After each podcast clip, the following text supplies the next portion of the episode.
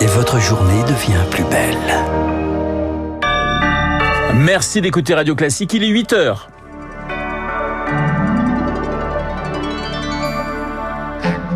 La matinale de Radio Classique Le bras, de, fer s'engage, journée de mobilisation test contre la réforme des retraites dans les transports franciliens. La grève sera très suivie. Nous serons Gare Saint-Lazare à Paris dès le début de ce journal. Enseigné jusqu'à 64, voire 67 ans. Un cauchemar pour certains professeurs. Ils seront dans la rue cet après-midi. Témoignage dans cette édition. Et puis, cela fait presque trois mois qu'il est détenu en Iran. Bernard Félan, un Français de 64 ans, vient d'entamer une grève de la soif. On en parle avec Thierry Coville, spécialiste de l'Iran à la fin de ce journal.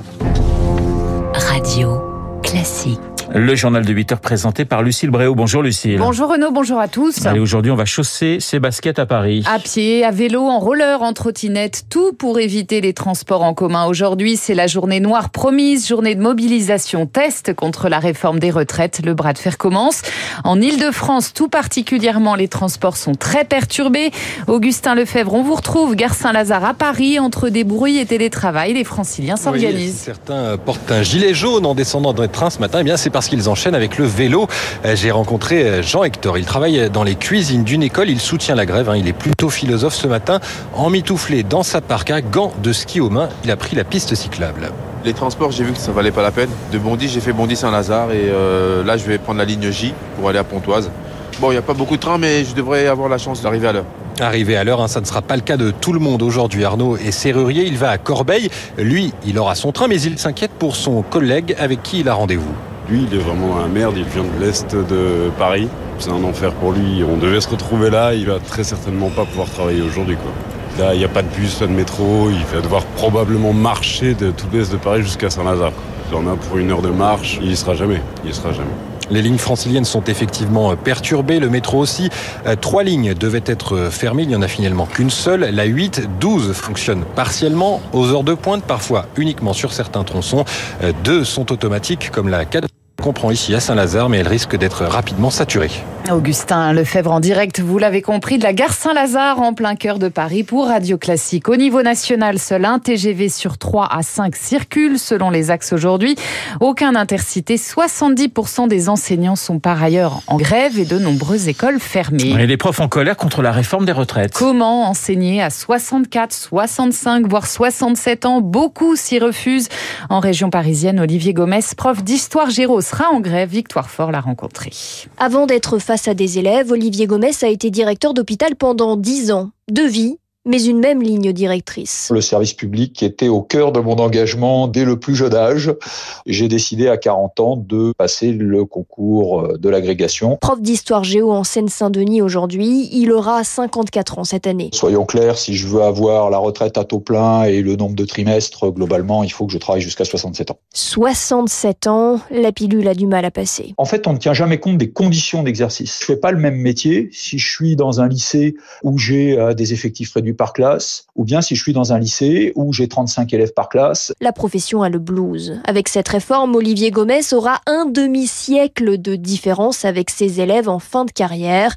Et c'est un vrai problème. Plus on avance en âge, plus on a un écart avec nos élèves. Pour accrocher un jeune, il faut qu'on arrive à lui parler, susciter l'intérêt de quelqu'un dont les centres d'intérêt sont de plus en plus éloignés. Ça, c'est usant. En colère mais résigné, il sait que sa retraite sera faible. Moi, j'essaie d'épargner pour essayer de mettre un peu de beurre dans les épinards. Je n'aurai pas le niveau de vie qu'ont eu mes parents. Hein. En grève aujourd'hui, il attend de voir si le mouvement prend. Lui, le souhaite ardemment. Et les agents d'EDF ont procédé dès hier dans les barrages Jade. Première baisse de production d'énergie en lien avec le mouvement de protestation, baisse de production qui s'intensifie ce matin. À Rennes, Caen, Marseille, Lyon, on manifeste dès ce matin d'ailleurs contre le report de l'âge légal de départ à 64 ans. Les syndicats prévoient jusqu'à 250 rassemblements dans différentes villes de France. Ils espèrent un million de manifestants dans les rues. 10 000 policiers et gendarmes seront mobilisés, dont 3 500 à Paris pour sécuriser les cortèges. Et Guillaume Durand hein, reviendra évidemment sur cette mobilisation avec son invité à 8h15, le spécialiste des questions sociales Raymond Soubi. Et pendant ce temps-là, que fait Emmanuel Macron? Eh bien, lui sera à Barcelone avec 11 de ses ministres pour la signature d'un traité d'amitié et de coopération avec l'Espagne. Toujours plus de chrétiens, Lucille, persécutés dans le monde. Viol, meurtre, détention, rapt, l'association protestante évangélique Porte Ouverte en dénombre 360 millions. 9 chrétiens sur 10 tués dans le monde le sont au Nigeria. Patrick Victor est directeur de Portes Ouvertes. L'année dernière, c'était 5014 chrétiens nigérians qui ont perdu leur vie. Et donc, c'est une augmentation de 8%. Il faut aussi rajouter que derrière ces morts, il y a également les kidnappings. Et là, à nouveau, le Nigeria est en tête avec 4726 kidnappings. Aujourd'hui, euh, au Nigeria, le chrétien a une valeur marchande. Les femmes sont aussi des esclaves sexuels. Nous sommes vraiment très alarmés par cette situation parce qu'elle augmente tous les jours en moyenne. Ce sont 14 chrétiens nigérians qui perdent leur vie. Au propos recueilli par Julie Drouin. Vous écoutez Radio Classique, il est 8h06, direction à présent l'Iran, l'Iran où l'état de santé de Bernard Felland inquiète de plus en plus. Ce franco-irlandais de 64 ans a été arrêté et emprisonné dans la ville de Mashhad en octobre dernier. Il y était comme consultant pour un tour opérateur. Il est accusé de propagande contre les régimes iraniens. Depuis le 1er janvier, il a entamé une grève de la faim et depuis une semaine, une grève de la soif qui fait craindre le pire. Sept Français sont actuellement emprisonnés en Iran. Bonjour Thierry Coville. Oui, bonjour. Vous êtes chercheur à l'IRIS, l'Institut de Relations Internationales et Stratégiques, spécialiste de l'Iran. Des Français, mais aussi d'autres Occidentaux sont actuellement emprisonnés. C'est pour Téhéran un moyen de, de faire pression sur les pays occidentaux, alors que le régime des Mollahs vacille en ce moment, un moyen de leur dire ne bougez pas trop oui, alors vous avez raison. C'est vrai qu'il y a l'accusation par Téhéran le fait que ces manifestations soient fomentées de l'extérieur, donc ça permet euh, au soutien du régime, de, le, enfin, le régime de, dire regardez, euh, entre guillemets, il y a des espions qui viennent euh, créer le trouble. Mais il faut il faut savoir aussi que ça fait un moment, hein, ça fait avant ces manifestations.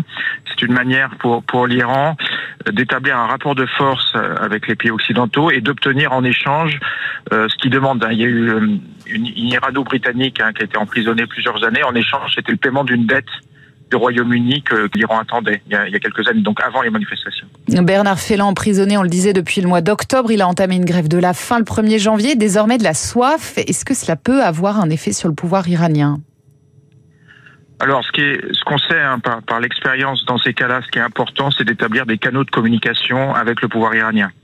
Euh, la, la, pire des solutions, enfin, il, évidemment qu'il faut condamner. Hein, mais si vous voulez, la pire des solutions, c'est d'être isolé, de pas discuter directement avec le pouvoir iranien pour établir. Euh, discuter veut pas dire être d'accord avec tout, mais c'est au moins euh, mettre en, part de, de, nos demandes pressantes, euh, établir une discussion. Donc, euh, je, je, suis sûr que les autorités françaises ont établi ce, cette voie de communication. Euh, et c'est dans le passé, euh, c'est comme ça que les pays occidentaux ont réussi à, à, faire sortir. on va dire entre guillemets ces, ces, prisonniers. Mais la libération d'otages occidentaux en, en, Iran, Thierry Coville, elle se peut se faire comment? C'est de l'argent, c'est des valises qu'on apporte, c'est comment comment ça se passe? Ben là, je vous ai dit, on a l'exemple très clair. Ouais. Hein, ben c'est un paiement qui a été fait hein, par le, le Royaume-Uni. Devait de l'argent hein, parce que c'était des, des, des, des, matériels militaires qui avaient été livrés avant la Révolution. Euh, et, et euh, il n'a pas été livré. L'Iran avait payé, je crois, euh, et c'était euh, une somme importante. Et bien très clairement, euh, il y a eu un engagement des autorités britanniques pour payer cet argent. Et le, comme par hasard, la, la, personne avait été évidemment arrêtée pour d'autres raisons, mais elle a été libérée. On et le sait bien. Une dernière Donc, question. oui, pardonnez-moi, Thierry Coville. Une dernière question. Ça signifie que en ce moment, vu ce qui se passe en, Iran et la pression sur le régime des Mollahs, euh, le régime est, de plus en plus nerveux, y compris vis-à-vis -vis des, des étrangers qui se rendent sur place? Oui, alors c'est sûr que là, c'est quand même la, la, crise politique la plus grave depuis la Révolution. Hein. Les, gens qui sont dans la rue, ils demandent la fin du système politique. Donc c'est une crise très grave et il est très clair que euh, il faut faire très très attention. Euh, je pense éviter pour les touristes, euh, etc., d'aller en Iran actuellement. Je pense que là, il faut faire très attention. On a quand même pas mal d'arrestations depuis le début de cette crise, donc là, il faut être très très prudent en ce moment. Merci Thierry Coville. Je rappelle que vous êtes chercheur à l'IRIS et que vous êtes spécialiste l'Iran. On finit, Lucille, avec la neige qui a surpris des centaines d'automobilistes hier soir dans le sud-ouest. Oui, notamment sur l'A60, quatre entrepôts et Tarbes, conséquence de, de forts ralentissements. 200 poids lourds ont dû être stockés sur des aires de repos. La circulation leur est toujours interdite ce matin. Merci Lucille. Le journal de 8 heures présenté par Lucille Bréau. Il est 8h10 sur l'antenne de Radio Classique. L'heure de retrouver Guillaume Durand. Salut Renaud, bonjour Lucille. Ravi de vous retrouver tous. Alors, Raymond Soubi ce matin. Alors, d'abord Raymond Soubi qui a été le conseiller social de Nicolas Sarkozy. Donc, il a vu de très près ce qui s'est passé en 2010, les différences. Que peut-il se passer dans les heures qui viennent et dans les jours qui viennent? Tests, épreuves de vérité. Vous avez lu ça dans les journaux, même si on les consulte sur Internet ce matin. Est-ce que c'est une psychanalyse collective? Bref, nous verrons ça avec lui. Qu'est-il euh, possible d'annoncer ou de proposer aux syndicats unis pour essayer de désamorcer la grève? Eh bien, nous le verrons aussi euh, tout à l'heure. Avec David Doucan qui va revenir, euh, que vous avez vu ce matin, on verra juste avant France la manière dont Emmanuel Macron va essayer de percevoir cette affaire, la suivre. Et là aussi, on a un précédent, comment l'équipe Sarkozy a suivi jour après jour ce qui s'est passé. Il, est en Espagne aujourd'hui, le chef de l'État. Hein. Alors ça, c'est déjà un problème parce qu'il y a beaucoup de gens qui considèrent que c'est bizarre. Euh, de se retrouver avec la moitié de son gouvernement, voire plus en Espagne le jour de la manifestation. Et évidemment, Franz-Olivier Gisbert qui lui va aborder beaucoup de sujets. Et comme d'habitude, ce sera à la mitrailleuse.